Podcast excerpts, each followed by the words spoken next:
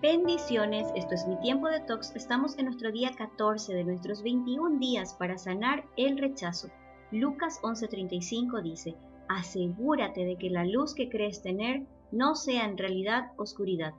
Otra manera de saber por qué rechazas a alguien es examinar las actitudes y características que te molestan de la otra persona, ya que cuando alguien te afecta emocionalmente y respondes de una manera exagerada en su contra, puedes estar proyectando en esa persona reacciones, sentimientos o prejuicios que en realidad te pertenecen.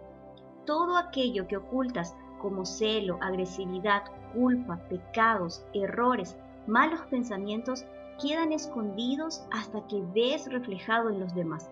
Aunque esto resulte difícil de comprender, es importante analizar si lo que juzgas o criticas de los demás también está en ti desde luego que no todo lo que criticas es proyección, pero si actúas de manera desproporcionada ante una situación que no tiene tanta importancia, significa que algo se ha activado dentro tuyo.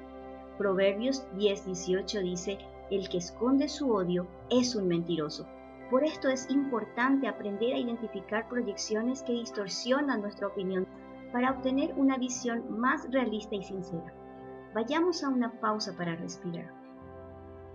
Identifica todo aquello que te genera rechazo hacia una persona.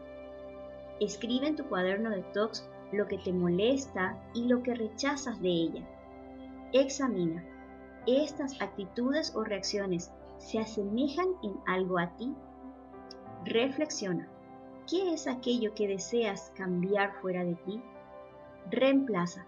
No intentes justificar las respuestas. Todo cambio que esperamos debe comenzar en nosotros y no en los demás. También puedes practicar invertir el sentido de la proyección. Por ejemplo, en lugar de decir las personas me juzgan, ver qué es aquello que juzgas de los demás. No soporto que me mientan. Observa en qué te estás mintiendo. Comprender lo que rechazamos por fuera nos ayuda a detectar lo que rechazamos por dentro, aquello que no nos permitimos hacer que el otro sí lo hace. Y recuerda Salmos 19:12, ¿quién puede darse cuenta de absolutamente todos sus errores? Así que te pido que me ayudes a no cometer pecados sin darme cuenta.